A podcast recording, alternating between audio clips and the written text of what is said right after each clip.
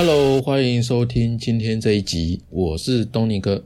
好，今天我们来聊聊焦虑跟改变的关系哦。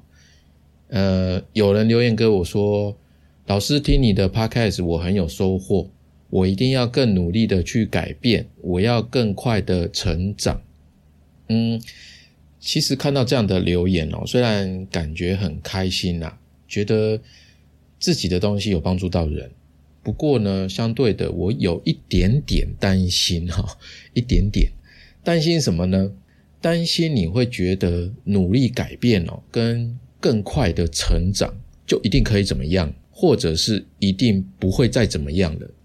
我我们常常把改变变成一种要求，呃，这是一个怎么讲？好像无意识的，你就是不自觉的会这样子，好像一个人没有一直进步改变哦。它就是不好的，然后这种认知呢，会演变成一种存在焦虑。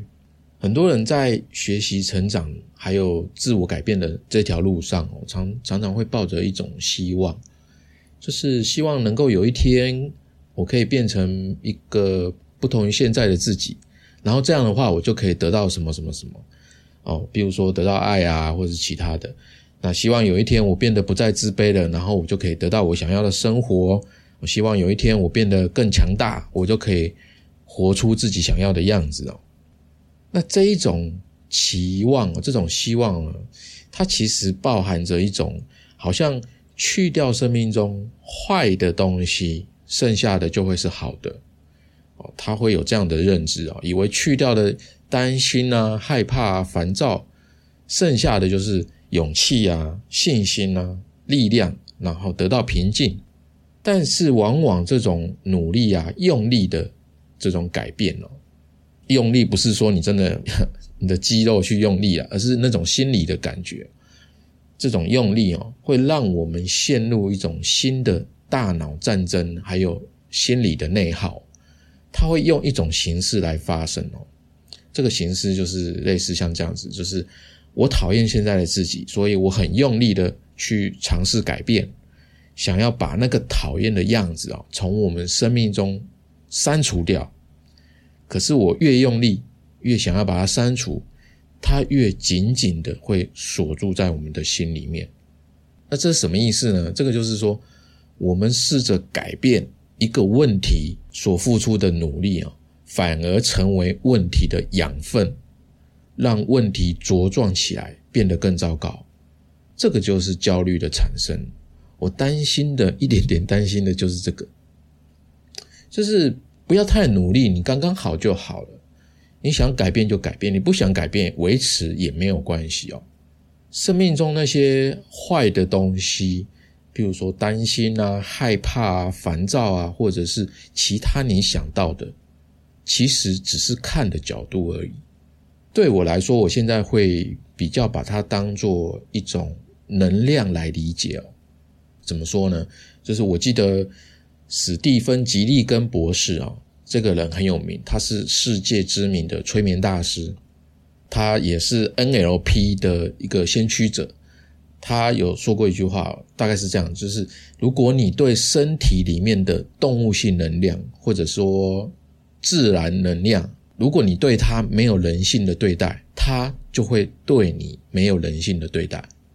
就是说，当我们把自己的心灵哦，不同的面相哦，有好的面相，你觉得好的面相或者是坏的面相都好，你把不同的面相当做一个呃没有人性的存在的时候，我们对待他的方式哦，就往往也是不具备人性的。譬如说，你会用排斥啊、删除啊、压抑啊、逃避啊等等的这种比较暴力的、不温和的方式哦，你。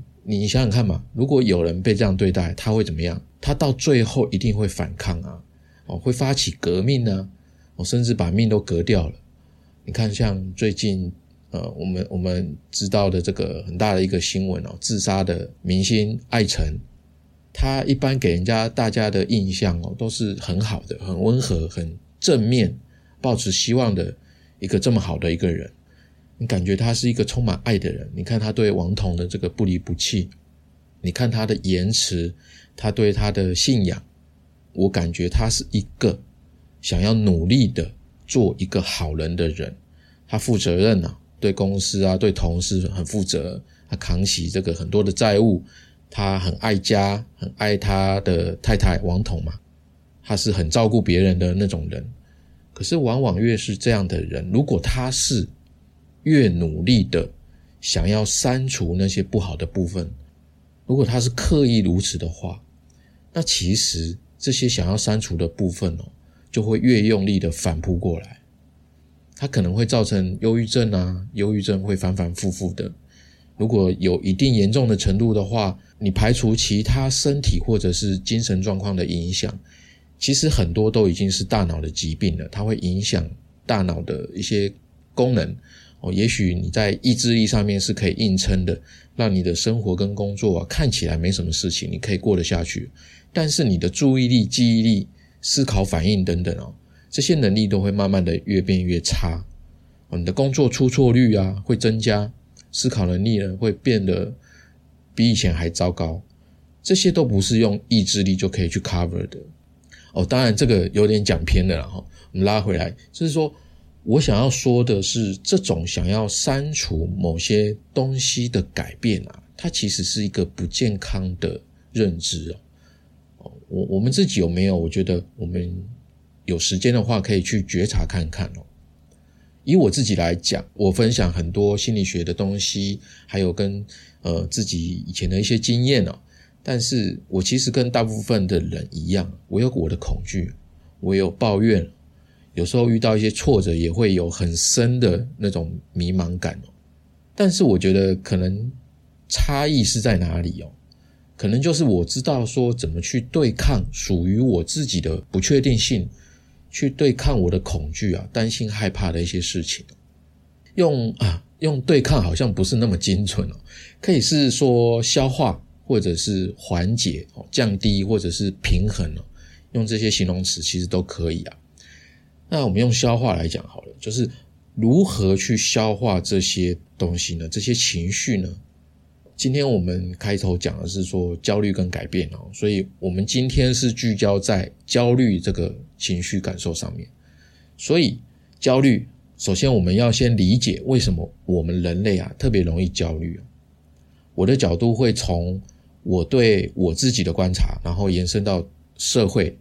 我会从这个方向来跟大家谈这个事情。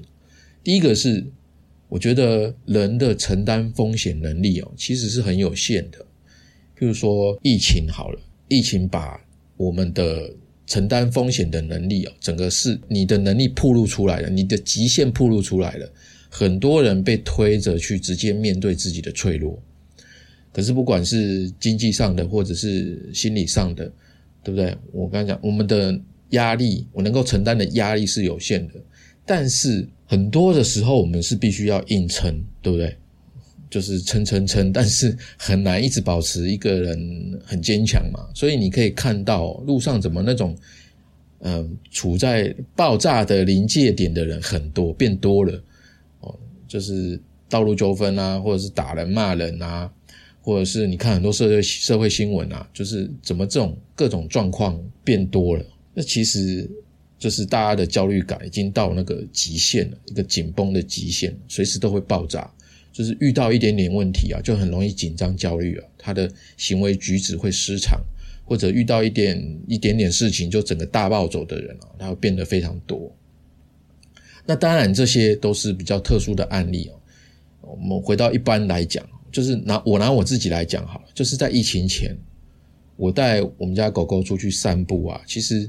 都很轻松很自在啊，但是现在不一样了。疫情后呢，我每天去遛狗运动都要戴口罩嘛，我都会很谨慎的避开那些不戴口罩的人，因为法令现在放宽了嘛。运动的话，你可以不必戴，或者是你在空旷的地方，你可以不必戴。哦，但是呃，我自己有中标过哦，我自己有染一口啊，然后我现在还有一点点后遗症，慢慢变好了啦。所以我的那种再中标的。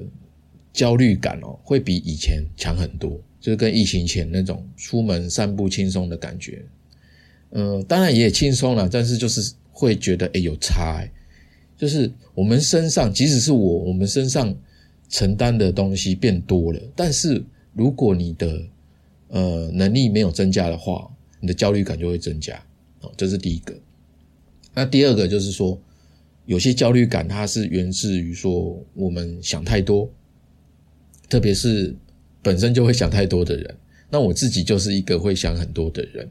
哦，当然我我的本身的性格就是这个样子哦，就是如果你呃，我们拿处女座的对处女座的星座的认知啊，就是这样嘛。那处女座的人本来就会想很多，那喜欢思考的人差不多都有这样的倾向。早期我早期其实很容易朝着负面的方向去想，因为我不想要出错的个性嘛造成的，所以我的习惯上面就会尽量多想一些可能会发生坏的事情会怎么样怎么样怎么样的各种方向，然后呢针对他们去想说，哎，我可能可以怎么做怎么做，会有一些呃不同的备案这样子啊，会养成这种习惯，但是呢这种习惯哦根本就是焦虑的制造机。哦，经过这么多年来哦，其实慢慢的少掉很多这个部分，因为我发现想太多真的没有什么用，因为有些预想的状况啊，其实根本就超出了边界，而且甚至是不切实际啊，就是不够理性了。可是那个焦虑感还是会有，虽然你知道那个你你想的那个状况啊，很少会发生，你的理性是理解的，但是你的感性呢是。那个焦虑感会有，但是只是会少一点点这样子。就是如果你去及时的觉察，然后你去及时的调整，就还好。可是如果那种焦虑感太强烈的话，它就会耗掉你很多的时间跟精力去排除它。哦，那就是会产生一种内耗的情况。那很多时候我们常常会忽视内在情绪的发生哦。像现在很多人就觉得说自己那个最近莫名其妙的情绪低落到整个。就是很很很低落这个样子，可是它不是马上发生的，其实很早之前就已经开始累积了，只是没有发觉而已哦。所以这个时代呢，就是你整个像这种状况，其实会暴露出来，让你去面对哦。所以我们每个人真的要保持一种对内的觉知，这这件事情会变得非常非常的重要。好，这是第二个，然后第最后一个就是说我发现呢。焦虑有时候是一种潜意识保护的习惯，怎么说呢？它的目的就是为了要逃避更大的问题哦。我自己就有这样的经验，我是在想到这个主题的时候才发现的哦。嗯嗯，是是真的哦，我是到现在才发现，这种焦虑感啊，是我无意识创造出来的。虽然我不喜欢焦虑。没有人特别喜欢焦虑嘛，对不对？一般认为说，哎，最好不要焦虑，这很正常。早期我在呃刚成立自己的设计工作室的时候，那个时候其实案子就不稳嘛，就有一搭没一搭的。当我没有工作、没有事情、没有案子可做的时候啊，那种特别强烈的危机感就会迎面而来，因为没有人要付你薪水啊，你得自己付你薪水啊，他就会有一种不稳定的感觉。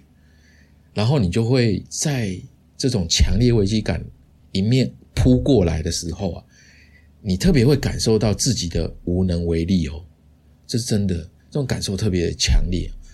然后我的潜意识为了保护自己哦，不要面对这个无能为力的感觉，因为这种感觉呢，在我的心里面哦，它是一个 BOSS 级的焦虑跟恐惧哦。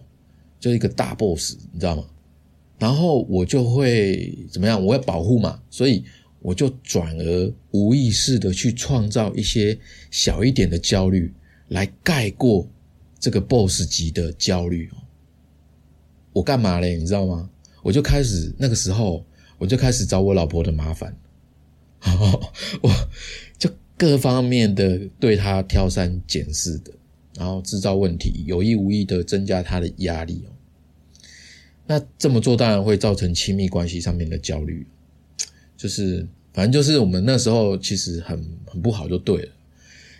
可是啊，就算这样，都比我自己面对那个终极 BOSS 还要好过一点，你知道吗？你可以理解吗？哦就是我的重心转到比较比较刺激的一些焦虑，这样我就不用面对那个 BOSS 级更大的焦虑了。这是一种逃避啊！我是后来才发现哦，我是后来才发现的，当下其实是不知道的。那现在想想，觉得那时候的自己真的是太糟糕、太差差劲了。不过啦，就是一方面是外在的环境影响造成的压力，二来是我对自己的内在的这种觉察不够。哦，现在已经改善很多了。呃，不过是不是真的改善很多呢？这个要我老婆说的算了，这个我就不知道了。这个得要她说的才准。OK。我跟大家讲这个，其实要那个羞耻心，其实哦，你知道，就是好。呃，如果你说我从焦虑中学到什么的话，我觉得我的内在平静感还有耐心提高了很多。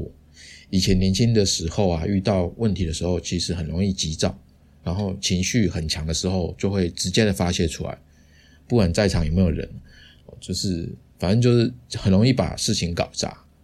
哦但是我现在会把思绪呢用在关注事情的本身。那因为焦点转变嘛，以前焦点可能是在情绪啊，说怎么会这样子啊，怎么会那样子啊，会会在那个情绪上面。那现在就是说关注在事情本身。那因为焦点转变，所以我就不用花太多的心力啊，去刻意掌控情绪，不用花太多的心力去刻意掌控情绪。我就会在事情差不多到一段落的时候，我就会去才在后面去消化这个情绪。所以呢，呃，我觉得我的平静感跟耐心增加了。哦，当然我不觉得自己变得乐观啦，也不是不会焦虑，只是说我在焦虑中学到很多东西。学到哪一些呢？第一个就是说，生活它其实是不断的巡回，日复一日的持久战。如果你没有好的心态跟知道调节内心的这种感受的方法的话，你就要面对长期的不舒服哦，这种不舒服甚至会痛苦。那这种痛苦呢，就会跟你的生活一样变成持久战，它也是日复一日的。这是第一个。那第二个呢？我们人很容易高估自己的坚强，然后低估自己的脆弱，因为疫情的关系呢。哦我们刚刚有讲嘛，就是铺路很多事情，然后让我们人类共同去面对这个课题。那能够适应下来的人，他都有一个关键。这个关键呢，就是在于说，你愿不愿意花心思去找你曾经过往经历当中有哪一些是好的哦？你的经历不不管是好的或者是坏的，你在这些经历当中去思考说，哎，哪一些是你的养分？哪一些是你的养分，可以去滋养你的内心的那种力量，帮助自己去找到一条更为平静跟耐心的道路。我我们有没有静下心来去思考这些过往的经验？哦，我觉得这个是非常重要的。然后第三个，我觉得有时候啊，如果你太过努力的去想要抓住一些东西哦，这样的话其实只会增加你的焦虑感。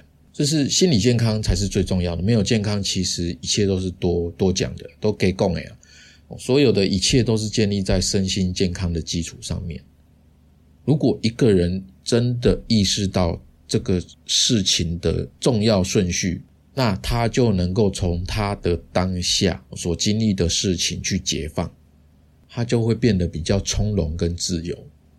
就是以上这三个，就是说只有这样。我觉得一个人如果有这三个认知跟体会的话，你的改变才会自然而然的发生。OK，这就是焦虑跟改变的关系啊，有点抽象，不过大家可以细细的品味哦。这是我在焦虑中学到的东西。那最后呢，就是说，哎，我怎么缓解焦虑的呢？呃，我把它分为一个是个人哦，就是你自己的，还有跟社会的。就是别人的两种缓解焦虑的方式。我们先讲自己的好了，就是你在每天的生活当中去做好应该做的事情，去增加实做的经验，来掌握对这件事情的理解跟熟悉的程度。可是呢，如果你是看书啊、上课啊、听演讲啊，你只是把听到看到的东西化成知识，其实没有任何作用。你只是知道而已，哦，你没有通过行动变成自己的经验的话，那就不是真正的懂哦，就是就是说，你可能了解了某个知识啊，以为自己理解了啊，但其实只有自己遇到问题的时候，用自己学到的这个知识去解决问题的时候，你才会有一种哦，原来这句话是这个意思的顿悟。就是说，你有一个习惯，你想要把它改过来，不管你读多少行为改变啊，呃，或者是习惯养成的书籍，对不对？如果你知道了这些，如果你你不去实践，那就不可能把这些行为改过来嘛。这个其实在那个原则 （Principle Life and Work） 那本书《原则生活和工作》，呃，作者是那个瑞达利欧，他在这本书里面就有强调过这件事情就是说，实践非常非常重要。比如说我啦，我常年学习心理学，我看很多书、上课跟讲座。但是如果啊，我今天没有做 podcast 的话，我就不会对自己有更深的理解，我也不会更了解我之前所学的东西到底是在讲什么。因为我只是存在我大脑里面而已嘛，我没有去咀嚼过。哦，当我为了更理解而开始做 podcast 之后，我其实嗯算一算好像也有两年了吧。哦，对，从那时候早期跟小虎文开始嘛，到现在自己一个人讲，哦，其实哎时间过得很快。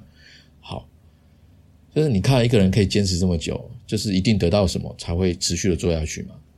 你看我在这些过程当中啊，我必须为。呃，每一集每一集的内容去进行写作哦，至少大纲嘛哦，还有主题，然后去做一些调查，然后把一些资料啊纳进来，对不对？我就会在写作的过程当中啊，看着这些去意识到说，哎，自己在这个主题上面哦，我的经验会是什么？我就会把它拿出来再想一想，咀嚼一下。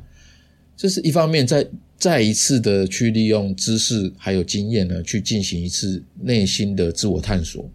然后这是一部分，这是心理的部分。然后另外一部分呢，就是说我要面对写作上面的一些呃，比比如说内容主题啊、文章结构啊，还有就是说怎么把这些思维转化成口语化的，还有一些专业的东西转化成非常白话的哦，降低那些难度啊，这其实是一个呃挑战啊。然后还有加上一个，因为我自己在做生意嘛，有公司这样子，那其实时间上面啊会卡很紧。就时间不太够用的这些等等等等的，其实都是各式各样的挑战。不过呢，虽然有这些挑战哦，这些困难，我还是觉得说做 podcast 是我做的最好的决定之一。因为因为在写作的这个做这个节目的过程当中啊，我定期的透过输出自己的思考，我认识了一些新的朋友，因为有一些人。在呃私讯我一些问题嘛，或者是找我做咨询等等，我认识一些新的朋友，当然还有呃除了他们之外，还有你们这些听众哦，你们光听就是对我来讲是一个很大的鼓励了，甚至你们愿意留下评价来鼓励我，这些呢我都觉得很值得，很有价值，很开心，那也有动力呢，可以持续的产出更多有价值的内容，这是一个。另外一个方面呢，就是说。我意识到了一件事情，就是把问题铺出、铺露出来的时候啊，有时候它是对成长是很好的养分。怎么说呢？就是还是拿我做 podcast 来讲好了。就是如果我不写作，我不做 podcast，我就对自己呢不会有更多的了解，我的写作能力也不会进步。那这个道理很简单嘛，就是去学习新的事物，才知道自己以前哦。是站在哪个高度，对不对？你才会知道说，哦，自己以前可能在原地打转啊，或者是哎进步很慢啊，或者是退步啊 等等的，哦，你就会意识到说自己的问题哦，你就会想要去解决啊，或者是你觉得啊，那就放在那边没有关系，以后再解决都可以。至少你知道有一个问题存在这样子。比如说我在做 p 开始的时候，我写作的时候，哎，卡住了。我不知道怎么写下去，那我可能会把以前看过的书啊、听过的课再拿出来看。那如果我我对这个主题理如果理解不够的话，我就会再去看更多的书，听别人怎么讲，然后再思考看看，想想怎么样去更好的拓宽自己的知识库。那如果时间不够，我就会去想说，诶，怎么样去优化每一集。制作节目的这个时间啊，去做更有效率的时间管理等等等等的，我就会去面对这些事情，然后去去解决、去优化。那为了制制作这个节目嘛，我也发现说，我自己在这些过程当中，这些点点滴滴当中，去增加了对生活上面的事情哦，各种事情的一种敏锐度。我更会去观察自己，还有身边的人，就是一种习惯性的去觉察啦，自己此时此刻的情绪跟行为到底在干嘛？我为什么这样做？内心有什么感受等等的？然后别人他怎么想的？诸如此类，就是会更有一种敏锐度就对了。我一开始可能没有想太多，嗯，写什么内容，需要什么素材，专注在哪个领域等等的，要给别人传递什么样的讯息，也不知道自己的目的地在哪里，但是。写的过程当中，我就去不断的去思考这些问题，就是在做这个 podcast 的点点滴滴当中，我明白了，你去缓解那些未知的那些恐惧啊，还有焦虑，最好的方式就是用做的，不是用想的。你不可能先想好然后再做，一定是先做了再说。先从你直觉哦，什么可以先做，你就先做。然后在这当中，你会有各式各样的经验跟问题，然后一个一个解决。然后你回过头来的时候，其实焦虑跟恐惧已经不见了，呃，不能讲不见了，就是说你的焦点换了，你的焦点放在说我要做什么，解决什么问题，而不是用想的想象那些恐惧跟未知的那种焦虑。哦，那种先做再说，哦，你先开始就比想的完美还要重要。先有二十分，再来六十分，才会有七十八十九十。如果你只是想，那永远只有十分。当然，我是讲我做 podcast 啊，那你不一定要做 podcast 嘛，而是说你生活当中你的焦虑来源是什么呢？先去探求看看，然后去试着做一些什么，不管做什么都好。就算说，嗯，焦虑的源头跟你做的事情彼此之间没有直接的关系，也可以哦。也可以的，顶多它是效果没有那么直接而已啦。但是你对自己的自我效能感那种掌控感一样会增加。我这样讲啊可能还是很抽象啊。我假设好了，比如说我的英文不好，英文不好，但是我跑去健身，这样可以吗？哎，好像听起来牛头不对马嘴，对不对？英文不好不是应该去学英文吗？怎么去健身呢？一般人一定会这样觉得嘛。这英文跟健身两个看起来差太多了吧？但是我跟你讲，其实健身也可以。这只是说英文不好的焦虑虽然还是会出现，但是你身材变好的这种自信会补回来。哎，这么说好像有一点点道理耶。那我觉得剩下的信不信呢？我觉得你自己去试试看就好了。哦，当然我不是说故意要什么事情都要这么做，只是说当你。就是知道自己焦虑来源的时候，然后你不知道自己要怎么做去改善的话，那你就挑一件你愿意去做的就对了。你不要管他们直接的有没有直接的关系啊，不用管，因为它的最精华的核心在于说你在增加自我的效能掌控感。OK。这样的话，大家可以理解啦，就是说健身跟英文到底有什么有什么连结啊？其实就是这样子，没什么连结，但是这就是在增加你的自我效能效能掌控感，就是这样而已。那这个是个人的部分啊，就大家可以参考看看。那再来就是社会的部分哦，社会的部分呢，其实就是你以外的群体，可能你的家人啊、你的亲朋好友等等的，就是心理上面的问题啊。有时候获得别人的支持比什么都还重要，因为人类是群居的动物，人无法独居。找一个朋友聊天，虽然不一定能够安慰多少啦，但是有一个人可以跟你说说话，也会比一个人好很多。这个就是社会支持系统最基本的力量。那你说，呃，我都没有朋友怎么办？没有朋友的话，嗯，你可以免钱的，你就去上 D 卡嘛。哦，去一些留言比较温馨的网络讨论区也可以啦。因为如果自己面对的话，你那种自身的负面信念哦，负面的认知，只会在你自己这个封闭的思维，就是你的大脑当中啊，不断的回圈，不断的重复，就一直转，一直转，一直转。这样的话，它是一个向下螺旋哦，你很难走出来。所以你心情不好的时候，最好就一定去找一个人说一说。就算你不讲心事，你只是去聊一天五四三，好，那也没有关系。还有就是说，如果你讲了跟朋友讲心事的话，朋友没办法理解你，或者是安慰不了你，或者是对你的这种抱怨啊或吐露心声感到不耐烦，接受不了你的情绪的话，没有关系，你可以去找专业的人来，那样也可以。所以你大家可以想一想哦，在你的生活当中有没有这样的社会支持系统呢？你身边有这样的人吗？或者是你有没有一个地方可以让你匿名的去发声呢？留一个这种管道真的非常非常的重要。以前很少人会听身心灵的东西，因为以前的生活老实讲真的单纯比较多。心理学这种东西根本就是冷门，没有人要听，没有人要理解。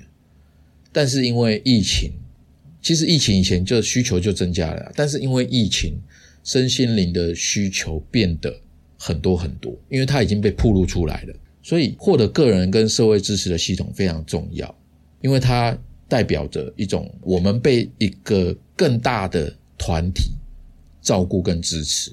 那这样的话。在我们的认知上面哦，我们就会感受到说，哎，我不是自己一个孤独的去面对一些困难啊，一些痛苦，他会有一种归属感。这种归属感的话，也能够从精神上面给我们希望哦，因为这种归属感是你不可能给你自己的，是别人给你的。OK，好的啊，这是今天这一集讲很简单。啊，这是我自己的新的笔记，分享给你。如果你喜欢，请记得帮我在 Apple Podcast 留五颗星文字评价，也欢迎赞助我五十块一杯下午茶。你的任何一种支持都是我持续创作的动力。如果你的工作职涯或者人生需要解惑、需要解决，可以在好好听你说的官网右下方有一个联络的管道，随时都可以找到我，跟我预约哦。我们今天就到这边，下周三晚上七点，小伙伴们不要错过喽。再见，拜拜。